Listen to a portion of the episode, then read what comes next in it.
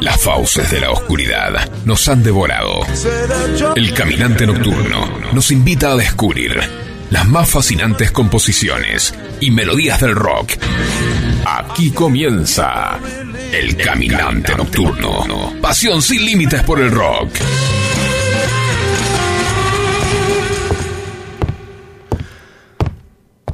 El verano del 73 fue maravilloso. No me acuerdo de nada, pero nunca lo olvidaré.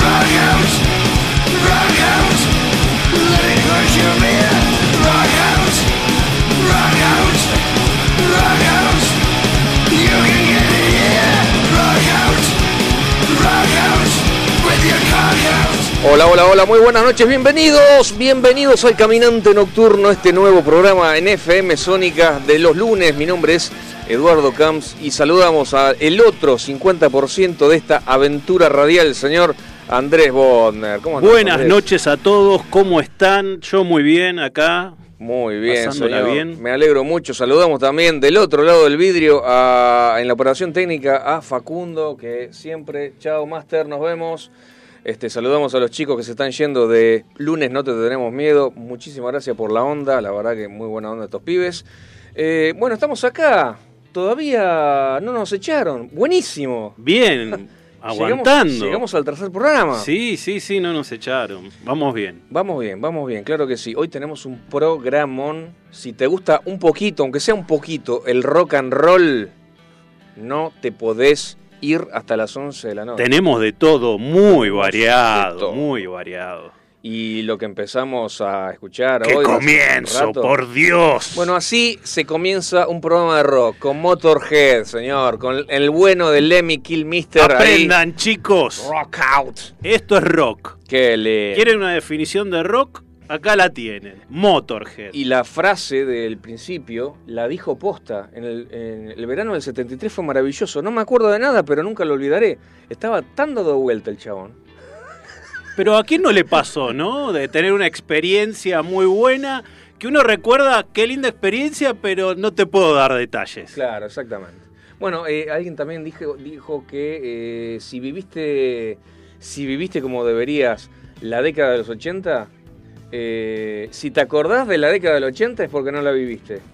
Una boludez así, de por ahí. Tal escuché. cual, tal cual, bien. Eh, bueno, si nos querés dejar mensajes tanto de audio como escritos de texto, eh, nos podés escribir al 11 71 63 10 40. 11 71 63 10 40. Eh, muy bien, hasta ahí. Eh, empecemos con las efemérides, mi amigo. ¿Cómo no? ¿O querés eh, contar alguna anécdota de Lemmy Kilmister? No, que Contá, solamente... contá, para, para, para. Le, le- le pido a los oyentes que le pidamos a Andrés, contá esa vez que fueron a pedirle una nota un par de periodistas y el chabón le. le Sí, dijo- esto lo, reí- lo leí en una revista americana Sí. que, que lo que le decían es que eh, fueron un par de periodistas a pedirle una entrevista a Lemmy. Fueron a Aracasa. Entonces dicen, bueno, chicos, ¿qué quieren tomar? ¿Qué se van a servir? ¿Quieren whisky? Yo tomo whisky, le dice. "Bu- Bueno, dale, dale, vamos a acompañar, no, no pedir una coca nosotros. Claro, Vamos obvio, tenés que estar a todo. Claro, a tono, bueno, dale. Sí, está bien, whisky. Bueno, acá tiene, muchachos. Una botella de whisky para cada uno. Ahora sí, arranquemos con la entrevista. Arranquemos con la entrevista. Vos sabés que se decía, no sé si será cierto, que el chabón se tomaba un litro de whisky por día. Sí, creo Pero que sí. No hay hígado que aguante. O Lo sea, leí en varias, en varias entrevistas que le hicieron así, que decía que sí, que se tomaba eso más o Una menos. locura. Una locura total. Aguantó bastante. Aguantó demasiado. 75 años. A los 75 se murió. bueno, eh, de la vida de, de Lemmy Kilmister vamos a hablar en algún momento. No Sí. hoy. No, hoy no, hoy no, no. hoy no. Vamos a hablar, pero yo te digo pronto. Pronto. Porque es un personaje increíble. Un Tiene personaje muchas anécdotas. Tremendo, sí, ¿Sí? sí, sí, sí. Y muchas frases increíbles también. Este, bueno, efemérides. E- efemérides de la semana en cuanto a rock se refiere. Algo trascendente, ¿eh? no, no me vengas con boludeces. ¿eh? Eh, bueno, más o menos. Depende del punto de vista. Calificá boludeces. O sea, definime boludeces. Todo, todo este programa Eh, puede ser una claro, boludez para una determinada boludez, gente. Pero, a ver, eh, no, se casó con la primer eh, Bueno, novia no, no. Eric Clapton. No, no me interesa. Lo que pasa es que capaz ese día eh, no, pasó nada más interesante. Eh, bueno, puede ser. Bueno, un 19 de septiembre del año 1995 se lanza el álbum de la banda Down, encabezada por Phil Anselmo, llamado Nola. Es el álbum debut de la banda de metal, de la banda de metal Down. Eh, el título es la abreviatura de New Orleans, NO, y Louisiana, LO. eh, LA, quiero decir, Nola. Eh, lo tenés a Phil Anselmo, ¿no? El- que era el que era cantante, pedazo de cantante del grupo Pantera, que terminó, terminó muy grupito, mal, muy, muy buen grupo. Terminó muy mal la relación entre él con, con los hermanos Sabot. Eh, se fue a otra banda, o sea, se rompió la banda, después a, a Dimebag Darrell. Esa historia la- contaremos más adelante también. Lo asesinaron eh, un fanático que al, al- al parecer era un marín con... eh, no estaba bien de la cabeza. En no- medio de un recital, ¿no? Sí, recién había empezado el recital. A los 8 segundos, o sea, recién, recién empezado el recital, este, se subió arriba del escenario. Yo pensé que... Bueno, al final lo terminamos contando la historia. O, o sea que a la gente ni siquiera lo dejaron disfrutar de un par de temas. no, no, no, no. No, No lo bajaron después de un par de temas. Pero subió arriba del escenario y, y lo fusiló, o sea, a quemarropa, a medio metro le pegó, le pegó como cinco tiros, no sé, en la cabeza y en el pecho. Y después este se, se- le, le pe- o sea, disparaba al público y mató a un par más. Y un cana, este, justo pidieron auxilio, el- un, un patrullero andaba, andaba cerca. Este, vino el policía, vino por, por la parte de atrás y le pegó un itacazo al, al, Y sí, al no queda otra. Bueno, al final terminamos contando la, la historia y la vida y obra de Pantera, me cacho en de. Bueno, así, así no vamos a llegar a las 11. Bueno, eh, pero es todo contenido, es todo contenido. Un día como hoy, 20 de septiembre pero de 1980, se lanza el álbum de Ozzy Osbourne llamado Blizzard of Oz. En el Reino Unido se lanza.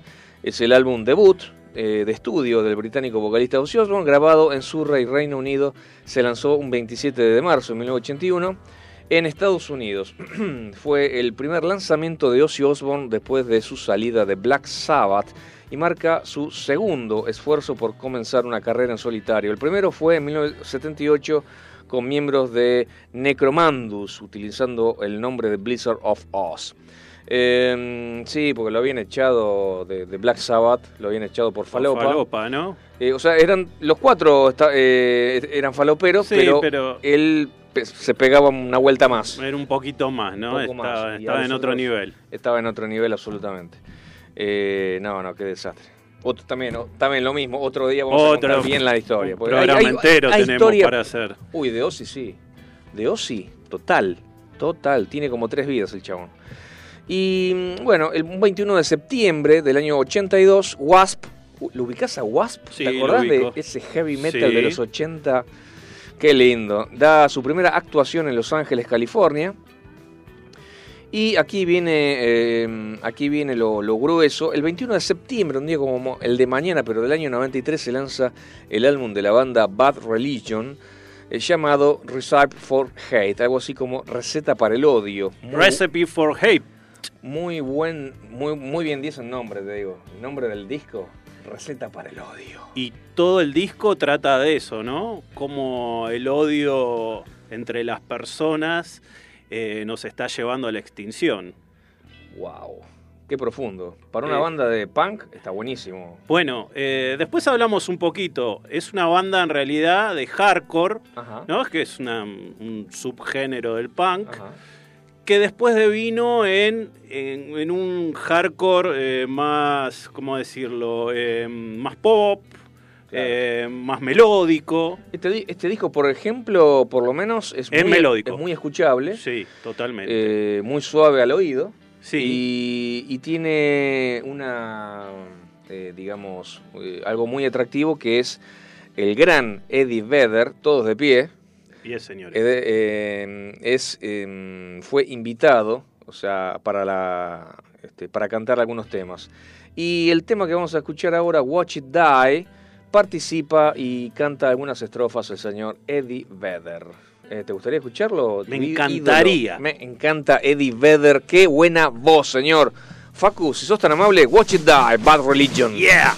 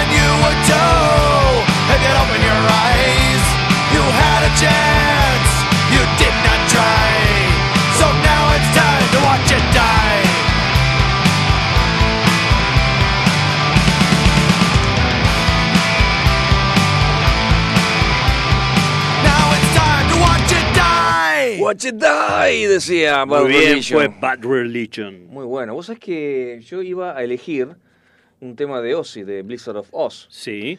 Y digo... ¿Qué pasó? eh, yo soy muy heavy. Va, no soy muy heavy en realidad, pero escuché mucho. Discutible, discutible, sobre todo si hago públicos algunos mensajes que me mandaste de un sábado a la noche, a las 9 de la noche. Bueno, sigamos. ¿Qué te pa- no, no, no, no me acuerdo, no me acuerdo, no me acuerdo. Día, No me acuerdo. Otro día lo vemos. Eh, no, no, bueno, nada. Y, y dije, bueno, perteneciente a ese disco, ¿qué está? Crazy Train. Gran claro, tema. un temor. Grandísimo hermoso. tema. Pero estoy aburrido de escucharlo. Va- Más adelante lo escucharemos. Entonces, uy, a ver, a ver qué, qué onda Bad Religion. Y me gustó este tema. O sea, parecí eh, Andrés Botner eligiendo el tema. O sea, Bot- Bueno, no sé si es bueno o es malo eso. eh, no, no, pero está muy bien. eh, No, no, no, en pero este caso- este tema, este disco sobre todo, Está Bad bueno. Religion, eh, es muy bueno, tuvo mucho éxito y ya te digo, pasó, digamos, del hardcore más fuerte con que había empezado en el 81 Bad Religion, ya en los 90 a, hacer una banda un poquito más sofisticada. Claro, claro, claro. Bueno, tengo dos mensajes, si me permitís, Andrés. Sí, a ver. Uno es de una oyente fiel eh, que se llama Susana y que es de Mercedes, que es conductora de radio también, la señora Qué Susana. grande, Susana. Más de 80 Bien. años tiene esta mujer. Bueno, y la me saludamos. sigue y la verdad le mandamos un beso grande. Beso grande. Eh, buenas noches, caminantes. Eh, éxito, éxito total. Me nos desea esta, eh, esta oyente de Mercedes.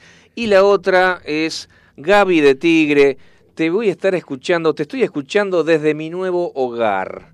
Porque se mudó sola, tiene 26 años, una Sí. chica que recién está empezando su, su, su, su vida laboral, su vida, Sí. en realidad. Punto. Está empezando Punto, su vida punto.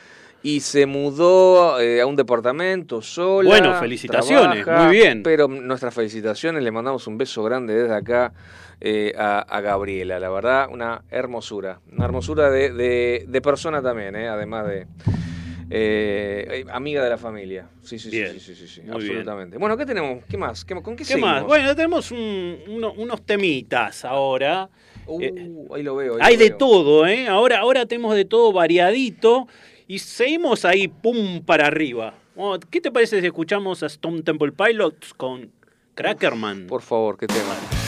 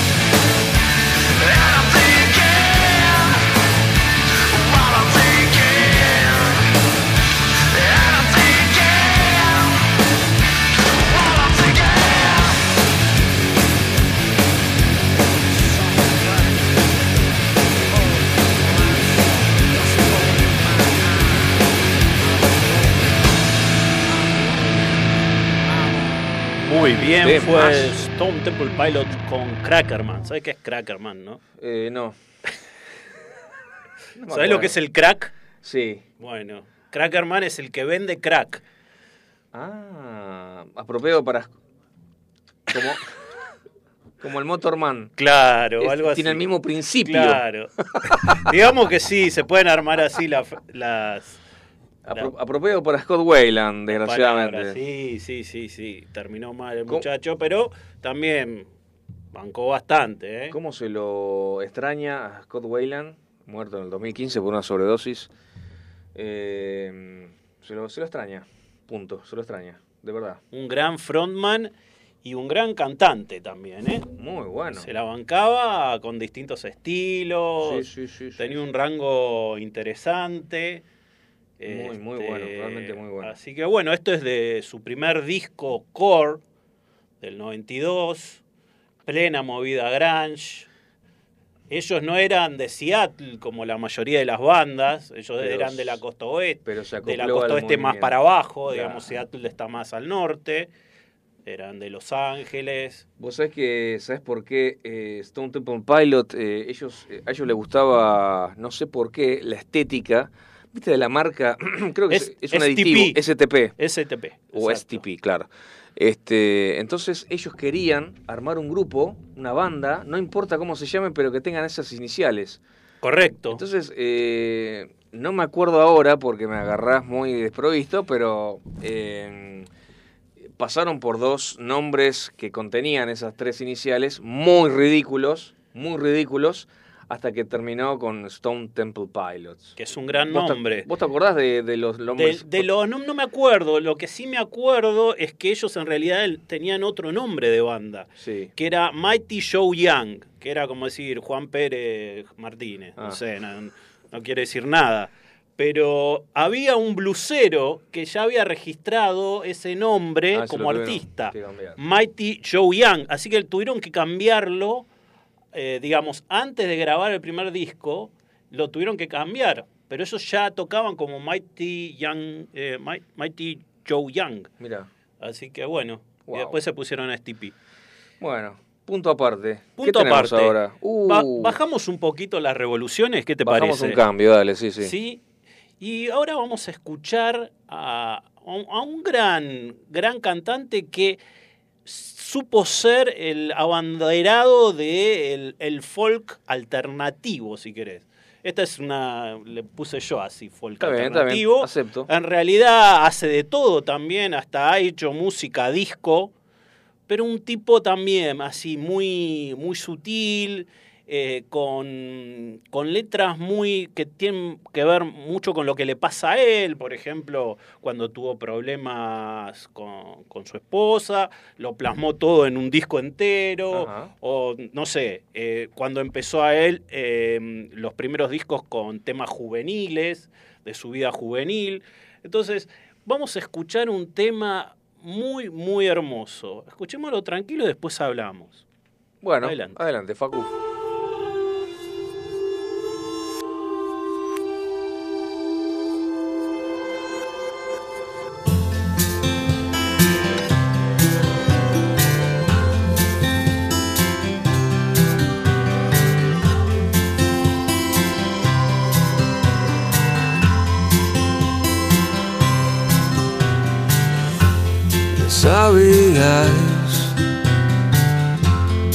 Cut through bone that make it hard to leave you alone leave you here wearing your wounds waving your guns somebody new Baby, lost. Baby, you're lost. Baby, you're lost because there's too many people you used to know. They see you coming. They see you don't.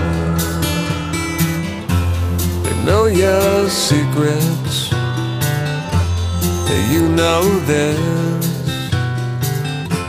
This town is crazy. Nobody cares. Baby, you're lost. Baby, you're lost. Baby, you're lost.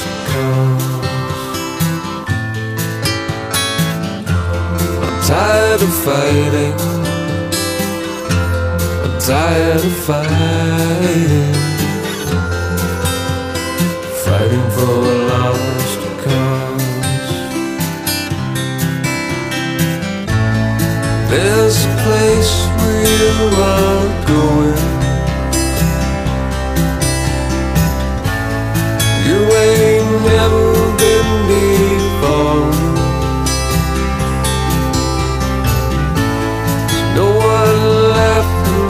laughing back now.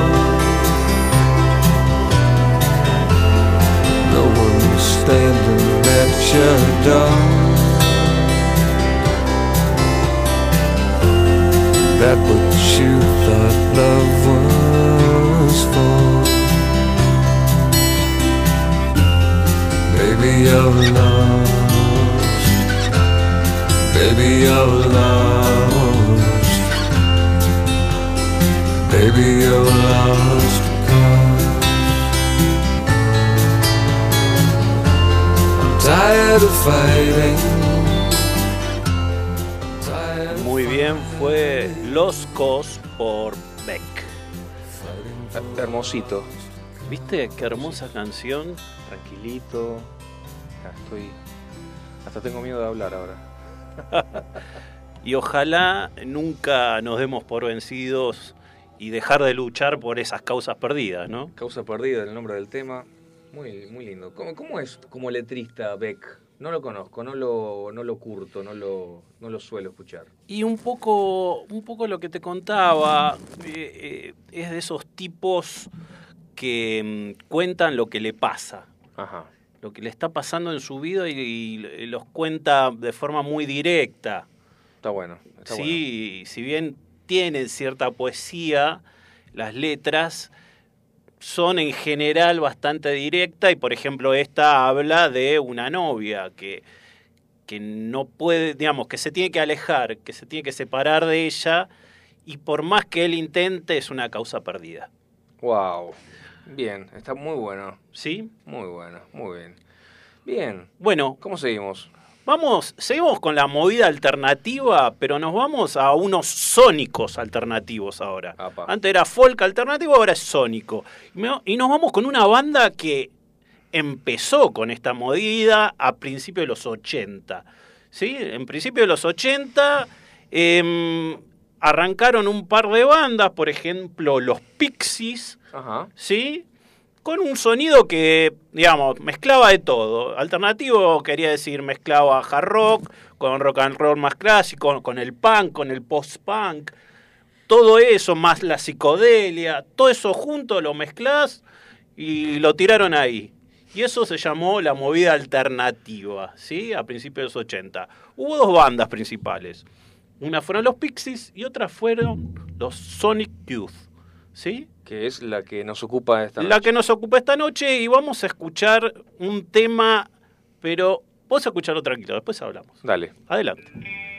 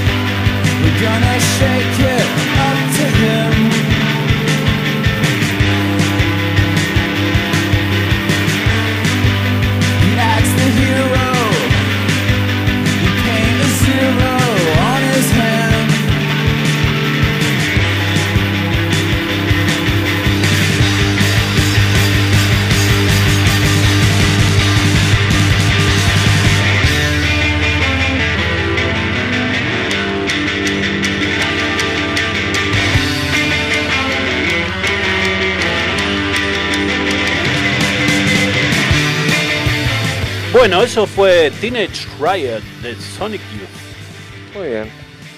Muy bien. ¿Viste la- las guitarras así tocadas rápidas? Por eso le decían que tenía un sonido sónico. Sí, lin- lindito. Li- lindito. Em, vos tenías un par de mensajes, mi amigo. Es cierto. Ahí tengo. A ver si me acomodo el celular. Eh, Mariano tenemos a Mariano. Mariano querido, hace tanto. Dice que Bad Religion es sin duda una de las mejores bandas punk de California. Muy buena la música Caminantes. Gracias, pa. Mariano de Ballester. Qué linda está la radio hoy, dice. Qué linda que está la radio hoy, qué lindo. Sí, sí, tengo otro mensaje. A ver.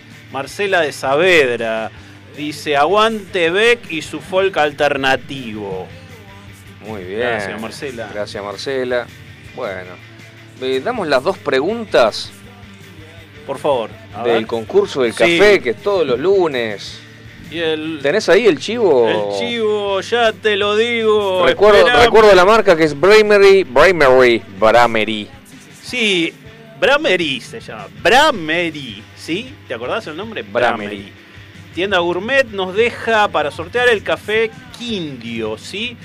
El café del corazón de Colombia en cápsulas compostables, o sea, biodegradables, en dos variantes, intenso y Kimbaya. Muy bien. Los podés encontrar en www.bramery.com.ar, ahí hacer tu pedido, que están bárbaras. Bueno, digo las dos preguntas del día de hoy. Pregunta número uno. ¿Quién es el cantante de Motorhead? Quién es el cantante de Jodida Motorhead. pregunta, ¿eh? El que con el que abrió, con el que abrió y, se- y en segundo término, quién participó cantando en el disco Recipe for Hate de Bad Religion, que también es- o sea, la ¿Quién respuesta colaboró con ese? si vos escuchás el programa, do- las dos respuestas Están regaladas. están regaladas. ¿Y cuál era el escuchás. premio? ¿Cuál era el premio? Eh, café, Café, cápsulas, ¿no? cápsulas, un Para paquete de Nespresso. 10 cápsulas para sí, Nespresso, señor. marca Bramery. Eh, me han dicho que son una La vas a delicia. disfrutar. una Participen, delicia. vamos, vamos. Muy bien, muy bien. Pará, ¿y a dónde tienen que...? Ah, ah, perdón, eh, sí, O sí, sea- sí. El WhatsApp eh, es el WhatsApp de la radio, 11 71 63 10 40. 11 71 63 10 40. Digan la respuesta número uno, la respuesta número dos, quiénes son y de dónde llaman. Así Sí. se las mandamos. Exactamente. Si ganan, le mandamos las cápsulas. Si me dicen las respuestas y no me dicen quiénes son, es como que no sirve. Nos quedamos nosotros con las cápsulas. Sí, exactamente. Es como que pasa, pasa el, el- el premio de largo. Bueno, así nos pasó con, con varias eh, varias personas que, que mandaron mandaron WhatsApp, mandaron la respuesta primer sabíamos programa y no, Claro, no las pudimos identificar. no están, claro, no están identificadas, obviamente. Bueno, ¿con qué seguimos? Eh, con las novedades. Hoy eh, les voy a hablar una novedad de un disco, un disco tremendo, un disco muy, pero muy, ¿cómo te puedo explicar? Eh, in- intervienen muchísimos artistas, muy polifacéticos todos ellos, vienen de todas las ramas posibles.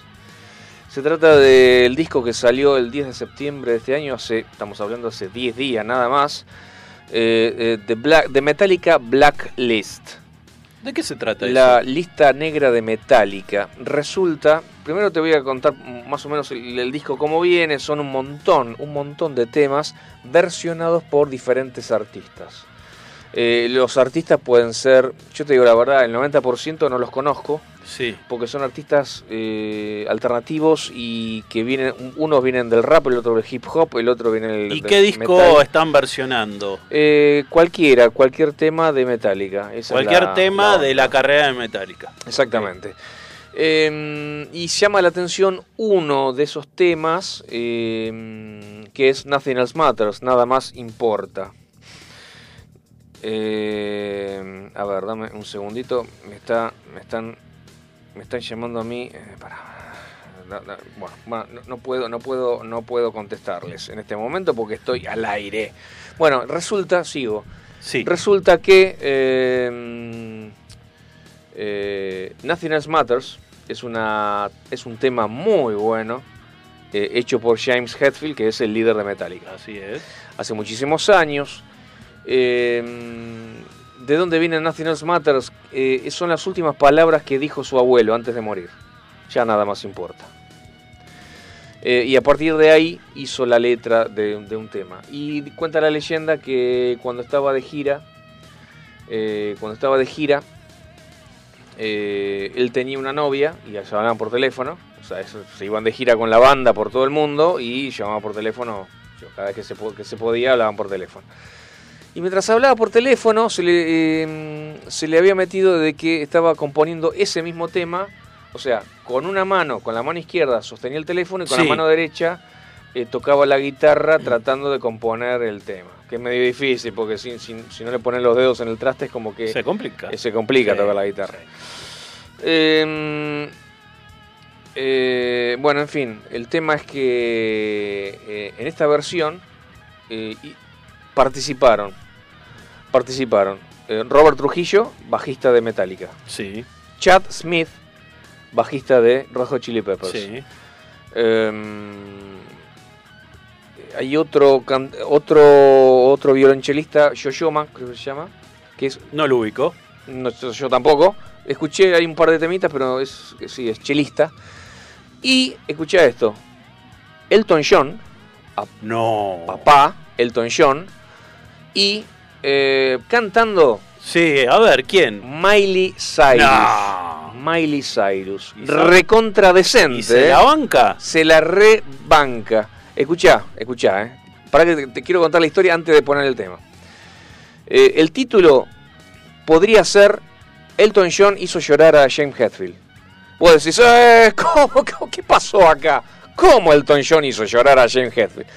Resulta que eh, estaban siendo entrevistados todos en un programa de radio, un presentador allá de, Estados Unidos muy este, importante, digamos, un más o menos así como el caminante nocturno, pero de Estados Unidos, Bien. con unos cuantos millones de, de- de seguidores más que nosotros. O sea, millones más. Nosotros Millones tenemos más. millones, ellos tienen millones Claro. más. Eh, y este resulta que eh, Sí, los entrevistaban y- estaban en el escenario, Estaban los cuatro Metallica y Miley Cyrus, los cuatro sentados en banquetas en el escenario. Eh, en algún lado estaba el, presentador y por Zoom, no sé si era un programa de radio, te digo, ahora no sé, pero eh, yo vi el video de cómo se, cómo, cómo, cómo se dieron las cosas y eso, es increíble. Por Zoom estaban entrevistándolo a Elton John. Entonces el, periodista le, le pregunta a Elton John, que es un ícono, o sea, te guste, no te guste, te guste más o, o- o menos, es un ícono popular de la duda, música, sin, sin lugar a duda. Entonces, eh, Elton, ¿por qué eh, elegiste este tema de Metallica, Nothing Else Matters? Simplemente porque es uno de los temas más hermosos jamás escritos. Es uno de los Ah, temas más hermosos jamás escritos. Y ahí vos lo ves, la cámara lo apunta a James Hetfield y se agarra la cabeza así. O sea, se toma la cabeza con una Sí. mano, como diciendo, mirá vos, la puta madre, lo que acaba de decir Elton John.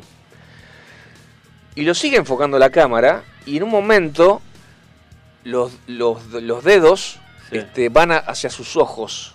Es como que Se estaba lagrimeando. Secando la lágrima. estaba lagrimeando, se conmovió James Hetfield.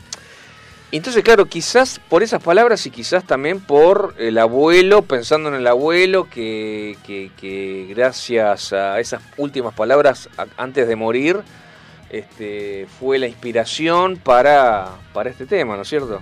Qué historia. Eh, realmente muy lindo. Y Miley Cyrus realmente me sorprendió. Me sorprendió cantando. No sé, dura seis minutos y pico el tema. No sé si vamos a pasarlo todo. Yo calculo que por lo menos cuatro minutos vamos a poner. Bueno, Pero este. vamos a escuchar atentamente, a ver. Escucha, primero em- empieza? Elton John con el piano. Y escuché atentamente a Miley Cyrus que se la re banca. Facu, adelante por favor, cuando quieras.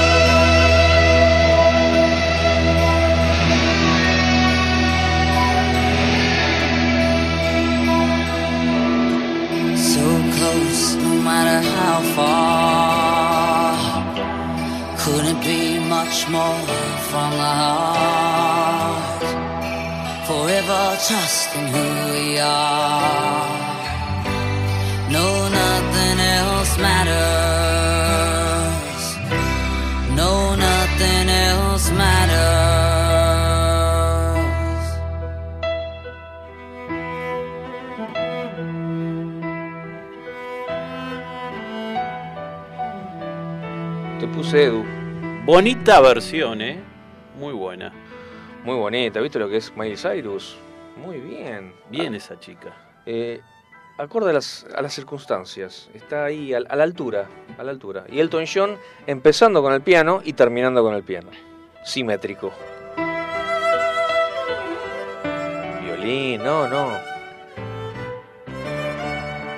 Ahora, después no sé, un metalero de pura cepa que tanto te lo admite. eso. No lo bueno, sé. pero yo he- he- he- en este mismo programa, en otras emisoras, yo he pasado Nothing Else Matters eh, por... eh, ah, ¿cómo se llamaban estos cuatro finlandeses que tocaban el? An- eh, Antártica, no, ay, no me sale. Pero eh, yo acepto diferentes versiones eh, realmente muy interesantes. A mí me, me- me resulta muy interesante. Eh, tocado, tocado un tema de diferentes maneras. eh, basta que no sea... O sea, tampoco la pavada, ¿no? Pero... No, lo que pasa que es como, digamos, la melodía da para hacerlo con diferentes versiones, inclusive con piano. Sí, totalmente. Eh, no todas las canciones, pienso yo, de Metallica dan para hacerlas de esta manera. Totalmente, totalmente. Pero bueno, vamos a ver cómo le va a, a Metallica, de Metallica Blacklist. Eh, vos sabés que en, el, en YouTube hay, un, hay una especie de avance, eh, una, una especie de avance de 5 minutos. Sí, Y ahí, bueno, o sea, te, te muestran la caterva de, eh, de, de, de- de, grupos, de bandas, que yo te digo la verdad, la gran, gran, gran mayoría no lo conozco. Me quedaron dos nombres, que yo más o menos, uno es de eh, Cage the Elephant sí. y el otro... eh, Son grupos Royal, Royal Blood. Claro, uno es Royal Blood, que ya lo conocemos, que es eh, el, el batero y el bajista, que, que son dos. O sea, el, el grupo son dos integrantes, pero suenan como Metallica. Claro, claro. no sé lo que suenan. Bueno, eh, Y ¿cómo sigue eh, esto? Ah, ¿tenés un mensaje? tengo un mensaje de Martín de Saavedra ahora, Ajá. que dice que dentro de las versiones así muy buenas que están haciendo, hay una de Sad But True de Saint Vincent. Saint Vincent. Una chica que es guitarrista, que es muy buena y parece que hizo una gran versión. Te lo no, ponemos... no la escuché, la, la vamos a ¿La podemos poner. traer la semana que viene? ¿Por qué ¿Cómo no? Sí, ¿Cómo sí, no? porque está para, para chusmearlo más este disco, para escarbarlo un poquito más, ¿eh? Es muy interesante. Está bueno, Muy está interesante. Muy bien. Bueno, Eh, ¿tenemos más mensajes? No, por ahora. eh, uno... Tenemos tanda, vamos con la Ya son tanda. las 10 de la noche, Dale, pero por Dios, cómo pasa el tiempo cuando uno se divierte. Adelante. Nos quedamos despiertos con vos, el caminante nocturno. En FM Sónica nos vamos a una pequeña pausa. Si querés, mientras tanto, Sintoniza otra radio. para ver si encontrás algo mejor. Aunque creemos que no. aunque creemos que no. En la 105.9 iniciamos nuestro espacio publicitario. En la noche de Vicente López. Sabemos lo que te gusta. Este aire. Tenés los programas. Las voces. FM Sónica. Sonido perfecto. Podríamos hacer una promo más extensa, donde les contamos qué hacemos, pero ni nosotros lo sabemos. A las puertas del delirio, martes, de 20 a 23 horas. Me quedo con vos, yo sigo de largo, voy a buscarte. Qué noche mágica, ciudad de Buenos Aires. Después de más de 10 años en Sónica. ¿Nos amás o nos odias? Nos da igual. Y está muy bien así,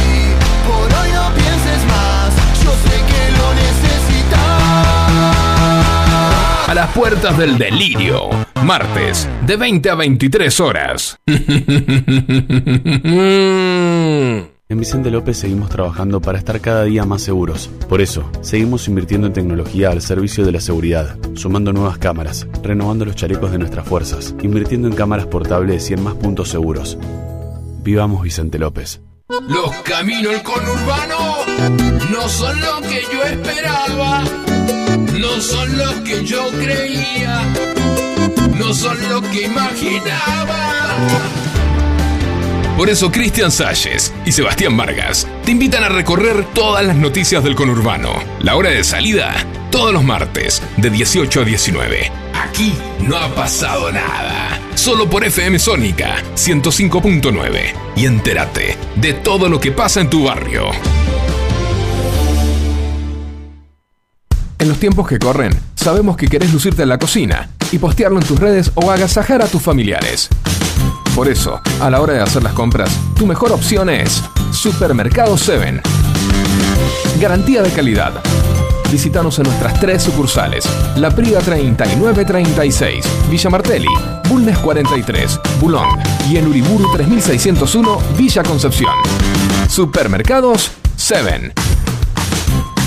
Seguinos en Instagram y entérate todas las ofertas que tenemos para vos.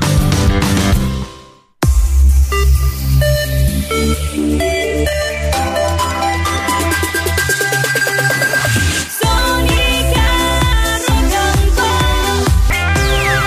Sónica Radio Sónica FM Sónica. Sonido incomparable. Sónica 105.9. Llegamos a donde vos estás. ¿Aprovechaste la tanda para hacer todo lo que tenías que hacer? Nosotros sí. Por eso estamos de regreso. En FM Sónica. Finalizamos. Finalizamos. Nuestro espacio publicitario. La noche se ha callado. Y la sombra se desmaya sobre la ciudad. El caminante nocturno. Marcando los pasos de tu pasión rockera.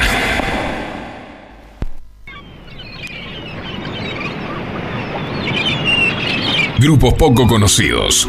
Movimientos contraculturales y subgéneros del underground. Temas olvidados o discos injustamente dejados de lado por la industria musical. Escuchemos ahora los temas del lado oculto del rock.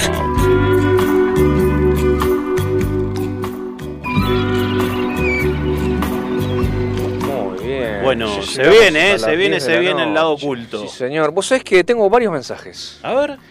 Em, qué lindo repertorio que están pasando. Me encanta. Quiero la playlist en Spotify. Y la tendrás. dice Pato de Núñez. Gracias, Pato, Gracias, por Pato. comunicarte. Qué hermosa versión de Mailus. Dice, gracias chicos. Daniel de Florida, gracias Dani por Gracias, comunicarte. Daniel. Eh, y la que el nombre que no me salía de estos cuatro pibes eh, que tocan el chelo, la banda de los cuatro chelos es Apocalíptica. Qué grosso, Apocalíptica, ahí está. qué atento. Hay, cosas, hay Bien, cosas que hay nombres que se me escapan. Grandes esos oyentes ahí. Sí, señor. Y bueno, también eh, Nora de Tigre manda las respuestas correctas. La primera fue Nora, o la sea. a primera ver, fue Nora. ¿Qué dijo? Lenny. Muy bien. O sea, para, para, reitero Sí. las, las, las preguntas cuáles eran. Dame un segundo que las tengo por acá. ¿cuál es el ¿Quién es el cantante de Motorhead? Ella respondió Sí. Lenny. Muy bien.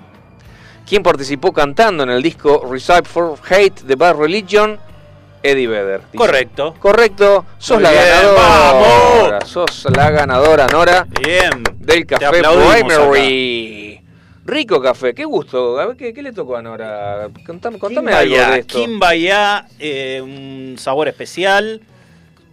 Que No es tan, Kimbaya. tan fuerte, es un sabor mediano. Uh, este, suavecito. Muy, muy rico. muy Dice rico. cuerpo medio cremoso, sabor, notas a nueces y vainilla. Delicadito. Uh, está para disfrutarlo con los ojos cerrados Sí, esto, ¿eh? Sí, por favor. Por Dios, mira, si me estás viendo por Twitch en este momento, Mostralo. ahí está, mira. Ahí está, lo, lo muestro al aire acá. Se, te está llevando esto, Nori, ¿eh? De tigre, Nora de tigre. Sí, señor, muy bien. Muy bien, ¿cómo sabe de rock esta chica? Se nota, o dos cosas, o nos enganchó ahora Sí. y sabe de rock hacia el toque, cosa que no creo, o no se escuchó desde el principio del Como programa corresponde. y estuvo Entonces, atenta. Amerita. amerita el no, café. que se Se, ganó el café. ¿A dónde se lo mandamos el café? Porque- Y ahora no, no, no, me, me dio los datos. te pasó los datos? Sí, sí, sí, me lo dio acá este, por, por WhatsApp. Sí, estamos en contacto, Muy bien. este, así que este, después arreglamos el, el envío y demás. Bueno, genial, che, qué bueno esto. Qué bueno, Excelente. de verdad. Bueno, contame, lado oculto del rock. Lado oculto de rock, hoy traje dos grupitos y dos temas excelentes. eh, bastante, bastante diferentes, no. Puede ser que tengan cierta similitud de dos bandas completamente diferentes. A ver, Vamos a arrancar con la primera. Escucha, escucha lo que te voy a decir. ¿eh? Escucha esta historia, escucha este grupo. Eh, el, primer grupo del cual voy a hablar se llama The Grodek Wiper Jenny. Te lo digo de raro. nuevo. The raro. Grodek Wiper Jenny. Así se llama el grupo. ¿Qué quiere decir? No tenemos ni idea porque no hay ningún tipo de información en la red ni en ningún lado de por qué tiene ese nombre. Grodek eh, debe ser un apellido y Jenny es un nombre. Y Wiper quiere decir batidor, pero no sé qué quiere decir el nombre del grupo, digamos, en términos generales. Bueno, ¿y de qué se trata este grupo? Este grupo se trata de un grupo que hizo un solo álbum, Solamente uno. solamente uno, en 1970. Mira. En realidad hizo un álbum y medio, o sea, hizo un álbum y un EP, que ahora te voy a contar. En 1970, eh, el grupo este se armó con nada más y nada menos que con el tecladista, arreglador y compositor de James Brown. Epa, laburaste con James Brown, es todo un mérito, por Dios, James Pará, Brown. el tipo era el, el que le arreglaba las canciones, le componía gran parte de las canciones La y, mano era el, derecha. y era el que tocaba el teclado, era la mano derecha. Claro, claro. O sea, James Brown cantaba y él hacía todo el resto. El resto. Este tipo se llama David Matthews. Bien. Hay que tenerlo eh, en mente. en Para, para que me lo anoto. David Matthews. David Matthews. ¿Y qué hizo? Dijo, bueno, dejemos un poco a James Brown de lado, vamos a hacer algo más psicodélico. Dentro del funky soul, pero le agregamos psicodelia. Y además le agregamos algo de progresivo. Y además le agregamos algo más jazzístico. Bueno, de toda esa mezcla sale este proyecto de un solo disco y un EP. El disco salió como de Grotek, eh, Grodek, Whipper y Jenny. Y el EP se lo choreó James Brown. Ah, o sea que lo tuvieron que sacar como un disco de James Brown. ¿Por qué? Porque el que ponía la tarasca de esto era James Brown. Entonces dijo, no, el disco sale a mi nombre, el segundo. Todo esto se compuso entre 1970 y 1971. ¿Sí? Muy bien. Eh, ¿Esta gente de dónde es? De la ciudad de Cincinnati, ¿sí? Estado de Ohio. Son todos músicos de ahí, eran todos los músicos que trabajaban en esa época, eh, a principios de los 70, con James Brown. Ajá. O sea, una super banda. Que tipos que venían casi todos del jazz, que Ah. tenían un manejo increíble de los instrumentos.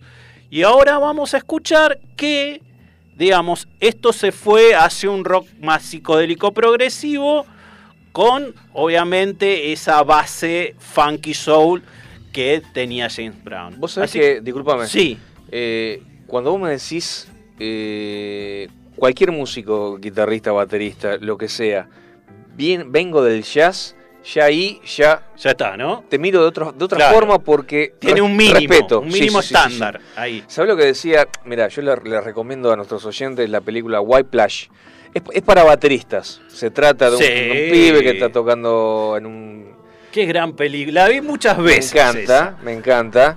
eh, que eh, estaba estudiando batería en, una, en un conservatorio. Conservatorio, sí. Tenía un, este, tenía un, un profesor, un pelado que era muy déspota, muy, Muy malo, exigente. muy exigente, se iba de tempo y le tiraba con una silla, un desastre. Pero eh, en algún momento, bueno, el, el ídolo del flaco era Buddy Rich, Sí, señores. batero de jazz.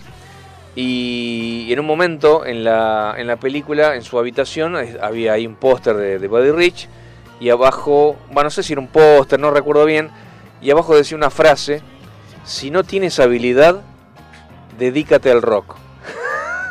si no tienes habilidad, dedícate al rock. Bueno, así nos discrimina Así la nos gente discrimina. del jazz. Eso no va, viejo, eso no puede ser. Pero de todas formas, este, no, hay que decir, eh, fuera de broma, a los yaceros hay que tener muy- mucho respeto Bueno, porque el- Hablando de, Son de- de Buddy Rich, el guitarrista de esta banda que estoy hablando tocó con Buddy Rich. Wow, Por eso, vienen pero todo el son jazz, son todos capos. monstruos estos pibes. ¿Qué te parece si escuchamos Put Your Thing on Me? Adelante.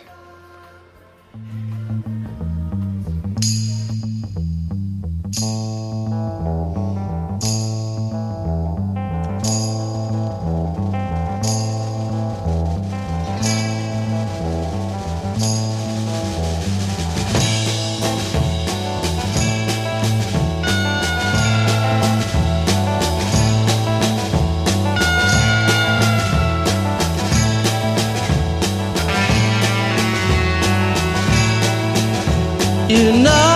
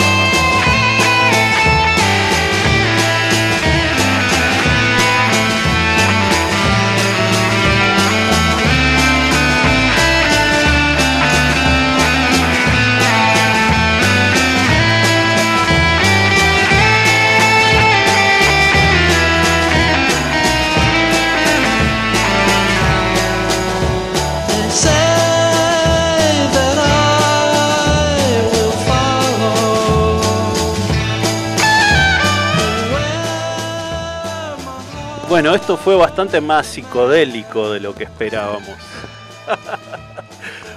Pusimos en realidad el tema que seguía, que es de otra banda muy psicodélica, que se llama, escucha el nombre, The West Coast Pop Art Experimental Band.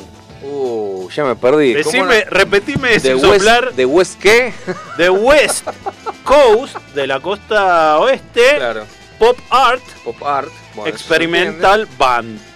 Eh, o sea, eh, la banda experimental de arte pop de la costa oeste. Oeste. Ahí está, lo Bien, logré. Edu. Vamos. ¡Vamos!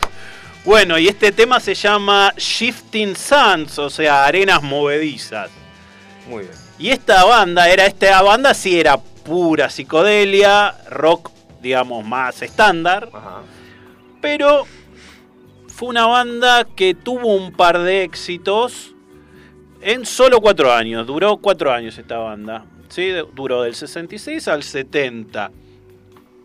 Eh, con gente que después se dedicó a otra cosa.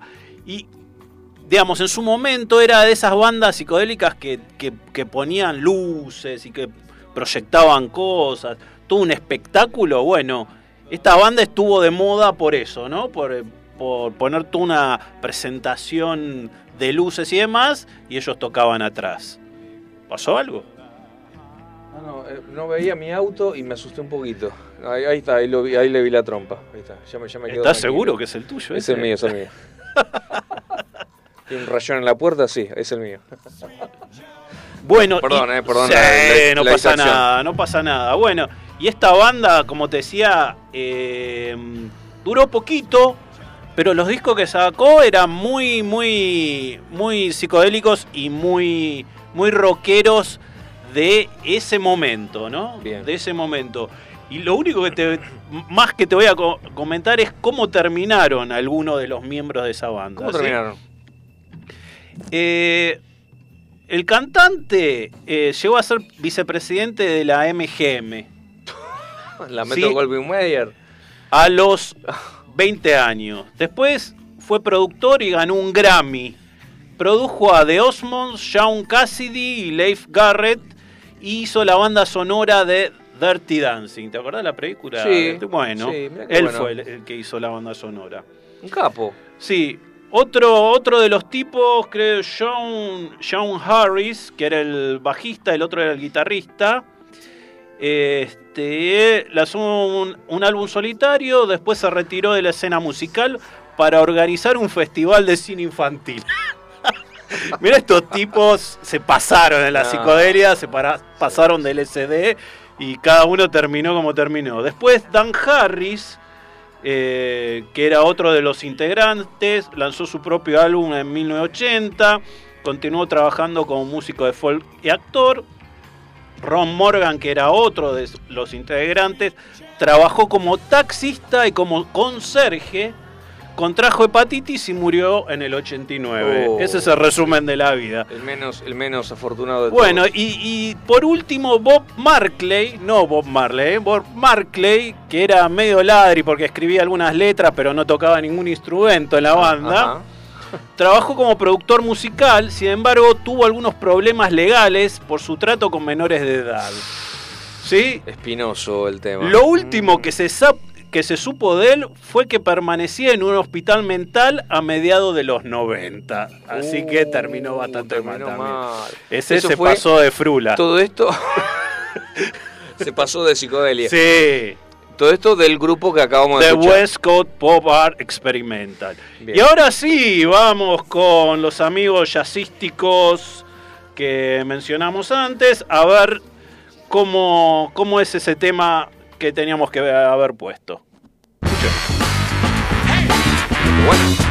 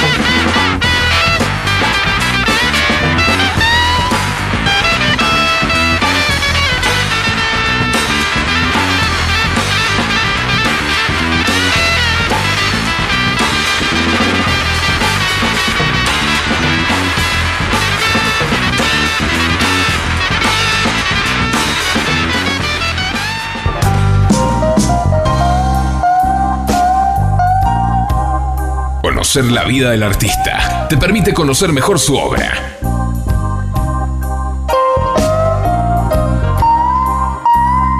Historias de vida en el caminante nocturno.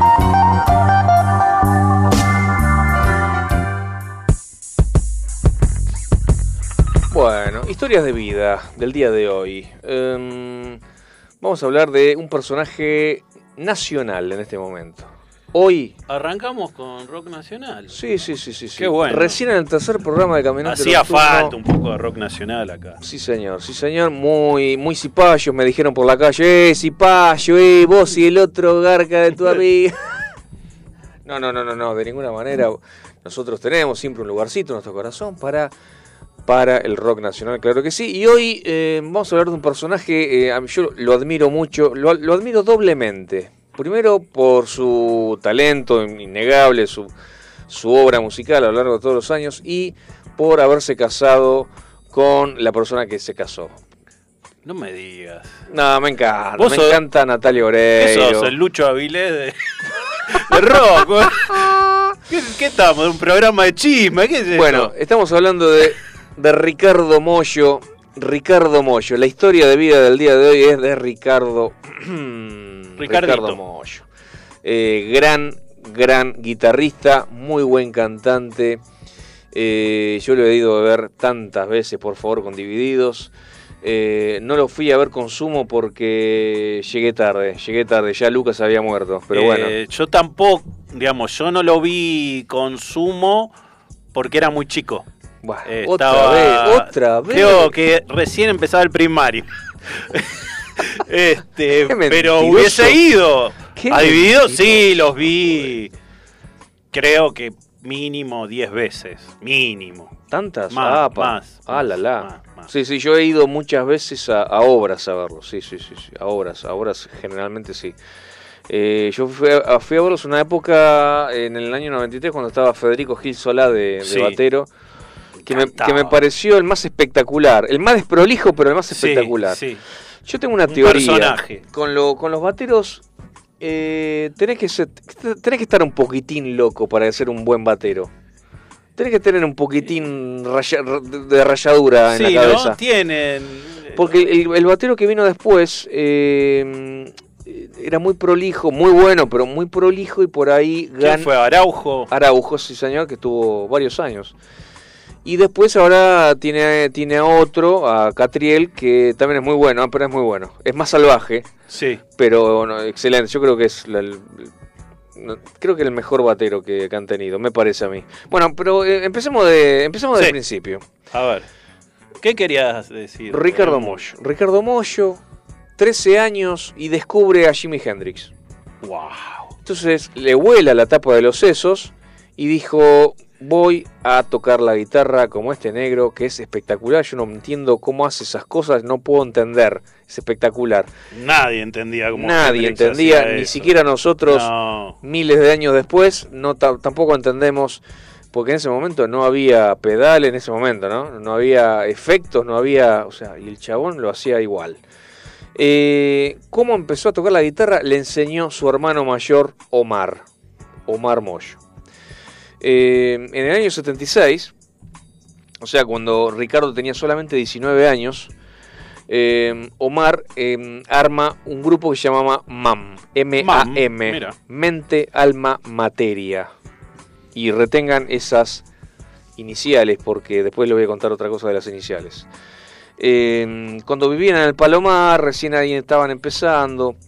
Eh, bueno, lo completaba, lo complementaba el- la banda Raúl Lagos en el bajo y voz y Juan Domingo Rodríguez en la batería. Bueno, estuvieron cuatro años, se separaron en el 80.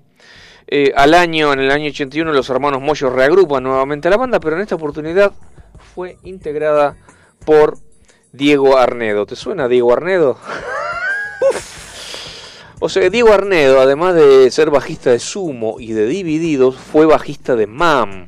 Ojo, atento. No te olvides, Edu, que yo soy de Hurlingham. Vos sos Así de Hurlingham y tenés Te voy esta a. historia. O sea, parte de la historia que vos cuentes de, de un ciento año en adelante. Total. Eh, yo la he atravesado, Era- eran tus la he vecinos. vivido, eran vecinos. vecinos. Claro que sí, claro que sí.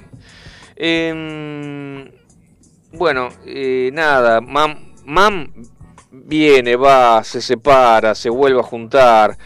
Y este, casi entrado los años 2000, Omar rearma Mam y con Andrea, Adrián Marino en bajo, Nicolás Cotton en batería y Ricardo Moyo como invitado permanente en los shows y en los discos, Mam se separa definitivamente después en el año 2006, el año al año de lanzar el segundo disco llamado Lo ves. Vamos a... A mí me gustaría escuchar un tema de Mam eh, Sí. que se llama, cantado por Omar Moyo, Sí. que se llama Soy quien no ha de morir, que es un temazo tremendo y es una versión que también hace Divididos, pero la versión que hace Mam eh, está recontra buena. ¿La podemos escuchar, eh, amigo? Adelante, por favor.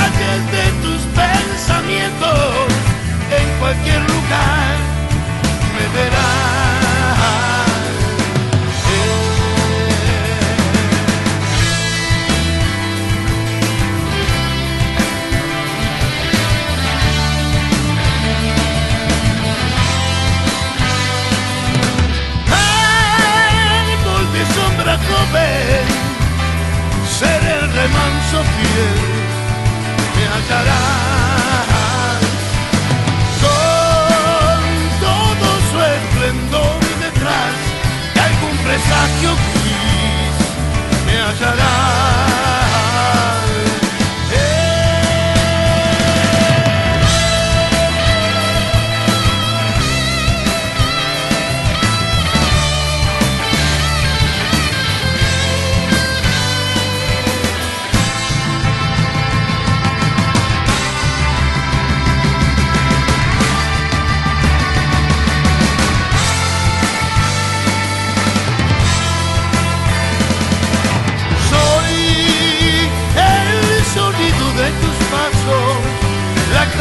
De despertar. Soy quien no ha de morir jamás, siempre regresaré, me verás. Ah,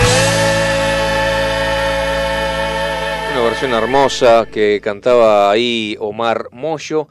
Y luego se separaría Mam y empezaría su proyecto como cantante de tango. Lo, lo viste más tanguero el chabón, ¿no? Lo vi y... Muy, lo- muy iorio, me decías recién. Sí, muy iorio y, y lo vi cantar tango. No me acuerdo si fue como invitado en un recital de Dividido. Ah, puede ser. El- hermano algo. lo- Sí, sí. Bueno, son hermanos. Sí. Y, y, y- y déjame decirte algo, algo muy loco, algo muy increíble. Eh, Ricardo tiene tres hijos Sí. y, y Omar tiene dos hijos. En, Sí. en total son cinco pibes. Sí. Los cinco pibes tienen las iniciales M-A-M. No.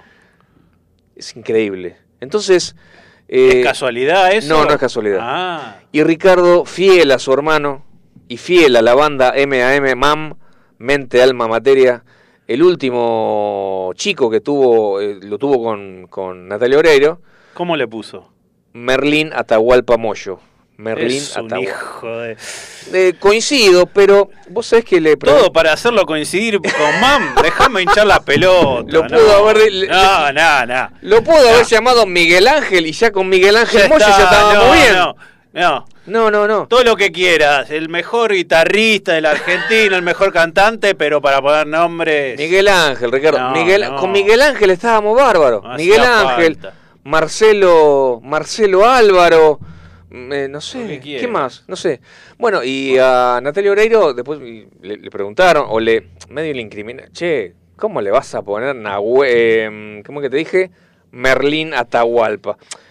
Y, y la respuesta de Natalia Obrero originó otra polémica. Bueno, pero si fuésemos obreros, o yo hubiese sido, no sé, maestra y, y Ricardo hubiese sido verdulero, Sí. le hubiéramos puesto Juancito o Pedrito. Pero bueno, somos artistas. Los artistas le tenemos que poner eh, eh, nombres así. Se justificó Natalia. No, no sigas contándome Está bien, esto ya está, ya porque está, ya está. Déjalo ahí, déjalo ahí. Poner un manto de piedad ahí. Cubramos a Natalia así con un manto de piedad. Este, nos gustan mucho sus películas, me encanta, me encanta Natalia Oreiro, pero este, déjalo ahí, déjalo ahí con su respuesta. No, no, no. sigamos, Sigamos, sigamos, historia de adelante. Moyo, a ver. Eh, en 1984, Ricardo ingresa a Sumo como guitarrista, invitado por Diego Arnedo, justamente Correcto. su anterior compañero en MAM. Sí, señor. Eh, con ellos graba cuatro discos de estudio, divididos por la felicidad, llegando los monos After Chabón y Fiebre. Y no está claro por qué no participó en el disco Corpiños en la madrugada. No está claro. No quiso participar, o no pudo, o no sé. Eh, el 22 de diciembre de 1987, el cantante de dicha banda, Luca Prodan, es encontrado muerto en su casa de San Telmo y la banda decide separarse. Por un lado, estaban Moyo, Arnedo y Roberto Petinato, Sí. forman divididos, que en primer lugar eh, se habían puesto la división en vez de divididos.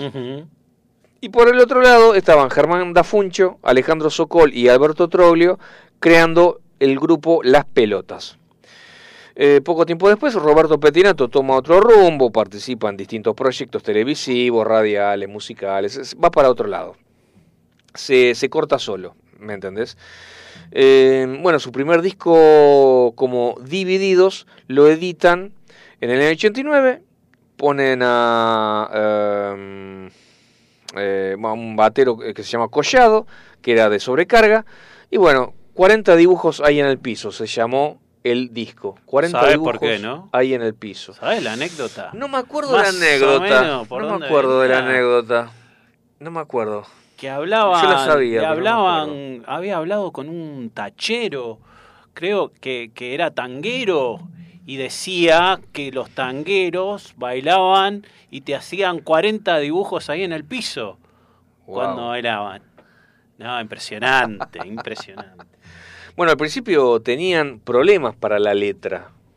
Que de repente después con los años eh, le salió mejor, Eh, pero fueron- al principio afinando, eran, sí. eran, era un desastre con el tema de las letras. Sí. Eran cualquier pavada. Pero bueno, le, le costó, le costó bastante y él lo, lo admite, ¿viste? No, no, no, me, me costaba un montón eh, la composición. Eh, bueno, nada, ese primer disco tenía haciendo cosas raras, Che, que esperás, Gárgara Larga, Light My Fire, que es un, un cover de, de The Doors.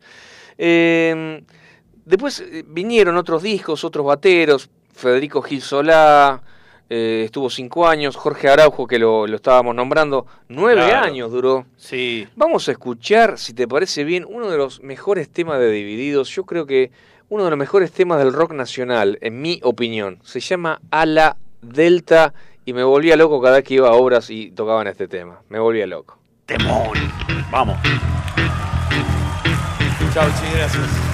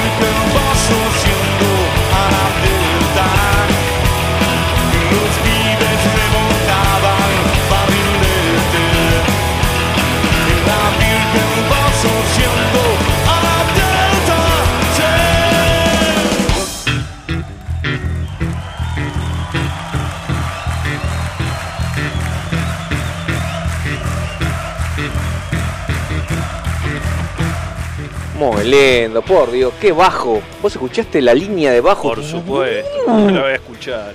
Tengo un recuerdo de mi, con mi viejo.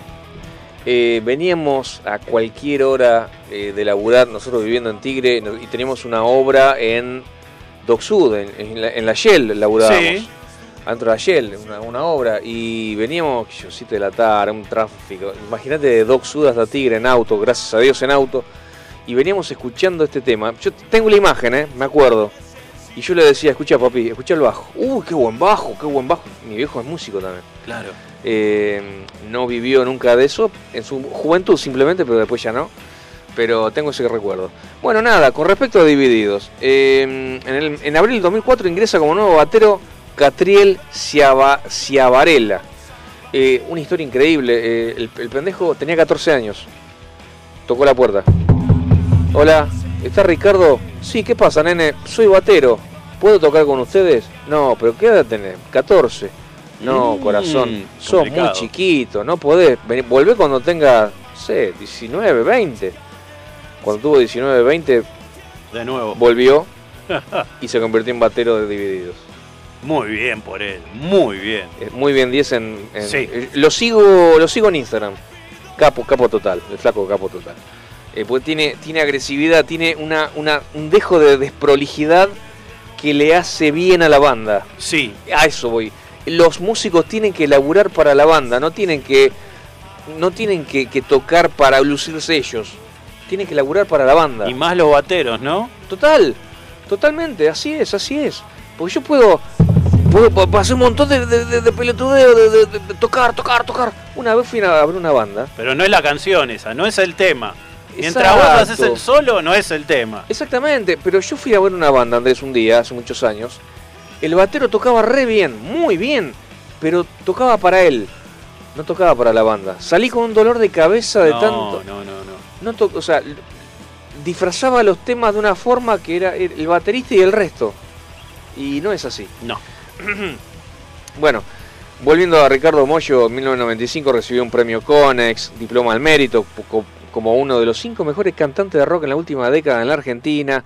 Sacó varios discos, Amapola del 66, este, bueno, producción del año, en fin. Y acá tengo los nombres de los hijos. Para, para terminar... y- y Rapidito, por favor, porque esa parte, dale. Va.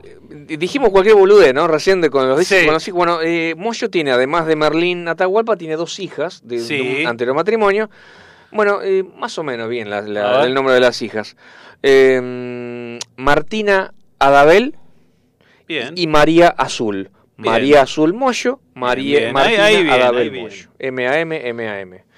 Eh, como último, eh, la- eh, vamos a escuchar un último tema de no de Divididos, de Ricardo Mollo. Lo hizo en cuarentena, se llama eh, Sanar, tiene una letra muy linda y está dedicado a los trabajadores de la salud de Argentina que se han portado increíblemente Excelente. cuidándonos en esta pandemia, en esta cuarentena, en este- Merecido, en esta, ¿eh? totalmente, Merecido homenaje. totalmente Vaya nuestro homenaje también, ¿eh? Absolutamente, y, y nuestro aplauso a todos los eh, a todos los trabajadores de la salud que la verdad que puf, recién ahora se ponen a descansar un rato, que está que está bajando el, el- el número de casos y el número de fallecidos, pero por Dios, cuántos meses y meses y meses y meses a fondo. Verdaderos héroes. Eh, verdaderos héroes y, mm, y Ricardo Mollo grabó este tema en su casa, en plena cuarentena, en su casa. El tema se llama Sanar y ya lo estamos escuchando. Adelante, por favor.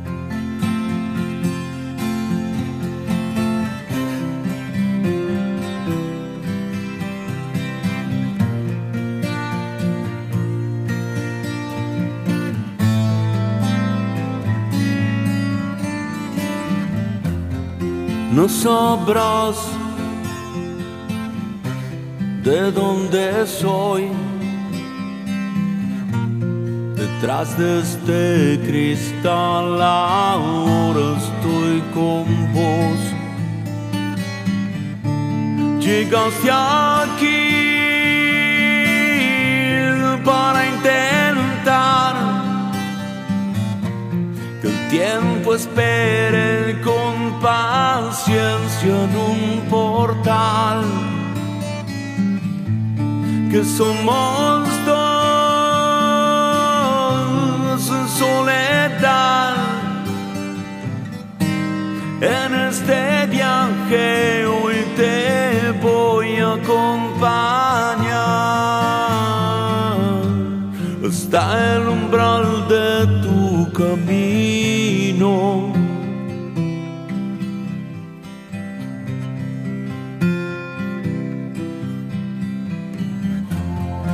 explicar lo que pasó? En un instante todo el cielo oscureció, como si fuera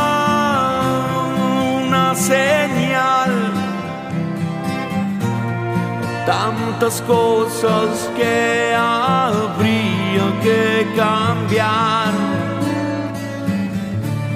Alguna vez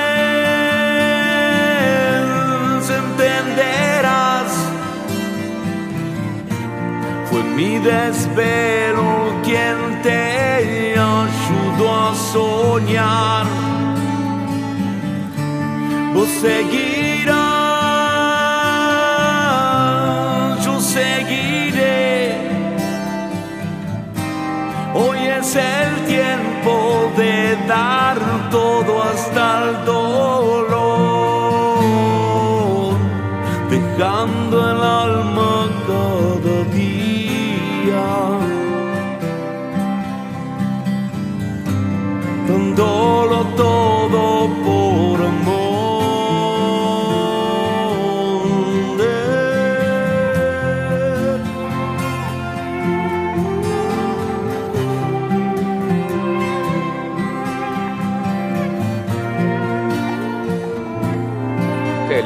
qué lindo tema, por favor. Ah, me relajé. Qué hermosura, qué hermosura. Bueno, esto se acaba, señor. Son las 22 y 44. eh, estamos tomando la recta final. Sí, pero tenemos mucha música todavía Pero y claro. cosas Claro que sí. especiales para escuchar, como les traemos siempre en el Caminante Nocturno. Y en esta ocasión les traje un tema clásico de los Rolling Stones eh, que se llama Jumping Jack Flash, pero una versión de eh, un cantante y mm, músico indio, ¿sí? que se llama Ananda Shankar. ¿sí? Este tipo, un, ca- un capo, ¿eh? mezclaba la música india con el rock. Hay que saber mucho de música para eso. me Obviamente tocaba el sitar, Claro. ¿no? Y era, eh, digamos, estaba casado con eh, una india muy, muy conocida y era este sobrino de Ravi Shankar, Ah, ¿sí? el famoso sitarista. Claro, claro. Ravi claro, Shankar. Así que él dijo, bueno, yo en realidad me gustaría hacer algo un poco más moderno, eh, todo bien, la música india, pero lo voy a mezclar un poquito. Y, y así fue como empezó a conocer a los rockeros. ¿Con quién tocó? Con Hendrix, con los Stones. O sea, en esa época todos lo llamaban para que haga arreglos. Muchos arreglos del sitar son de él. Buenísimo. Entonces, y él sacó independientemente sus propios eh, versiones de temas conocidos, Ah, como bueno. Jumping Jack Flag de los Rolling Stones que vamos a escuchar ahora.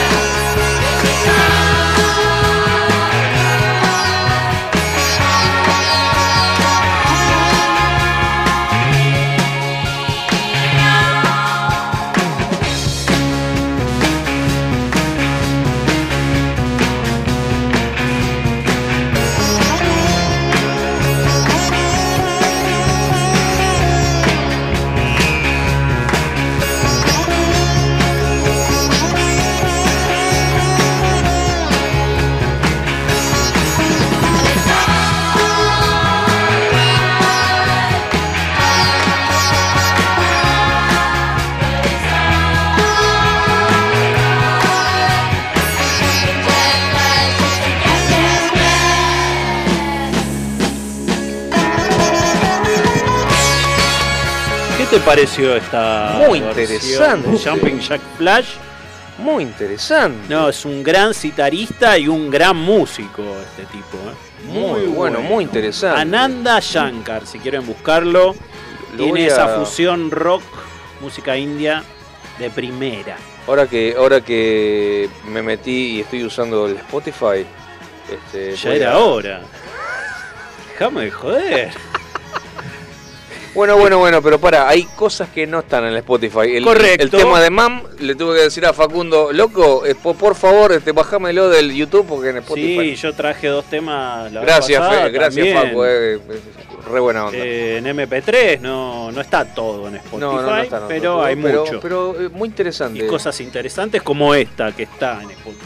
Muy interesante. Déjame leerte un mensaje eh, de Montag de Villa Martelli, de acá del barrio. ¿Qué dice?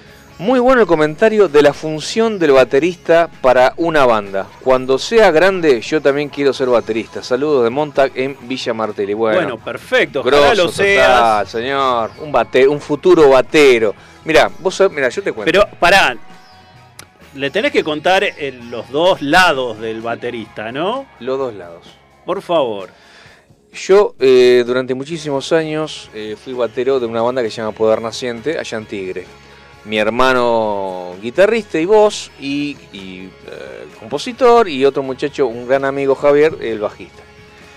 Y siempre, claro, él había escuchado a Lenny, justamente, de Motorhead, diciendo, "Eh, pero los bateros no son músicos, los bateros acompañan a los músicos. Entonces le quedó esa a él.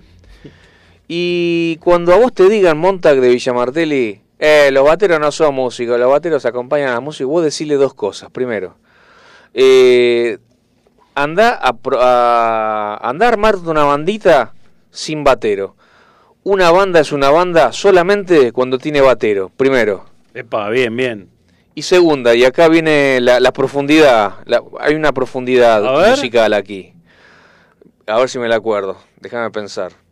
Cuando el batero es mediocre, pero la banda es buena, el resultado es que la banda suena mediocre.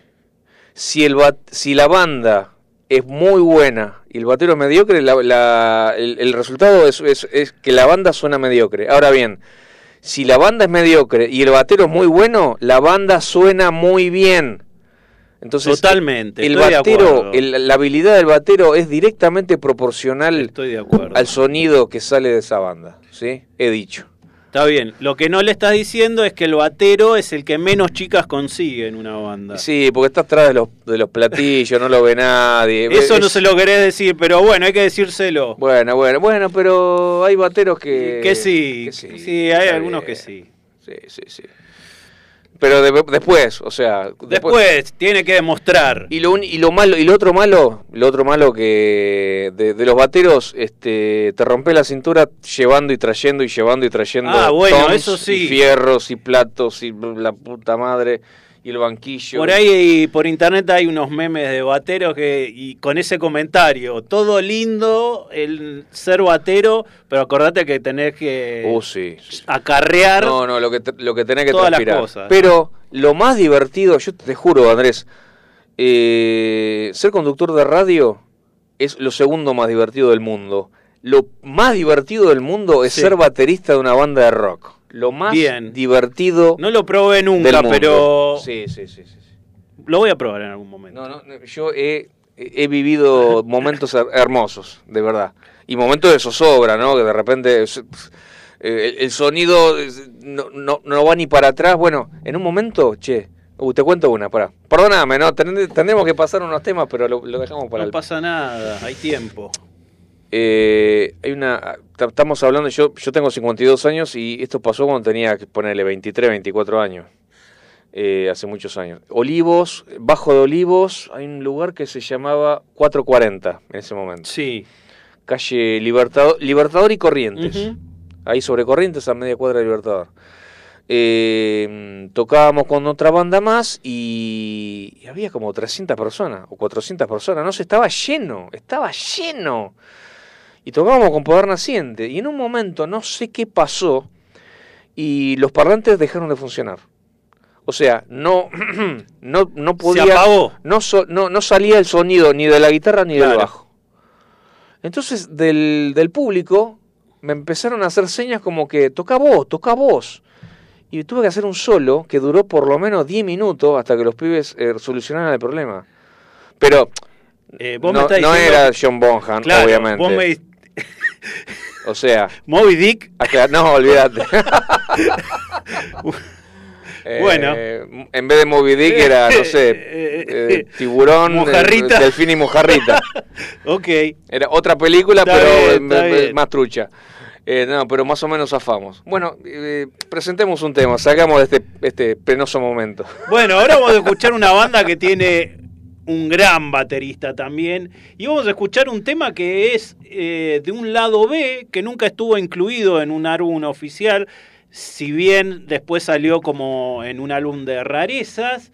Eh, era una canción que estaba preparada para el álbum 10 de Pearl Jam, el primer el disco, pero después eh, quedó un poco olvidada. Sin embargo, ellos siempre la tocaban en vivo en los recitales, inclusive la primera vez que llegaron acá a la Argentina. El tema que todos estábamos esperando porque con ese tema cierran los recitales. Vamos a escuchar Yellow Led Better. Adelante.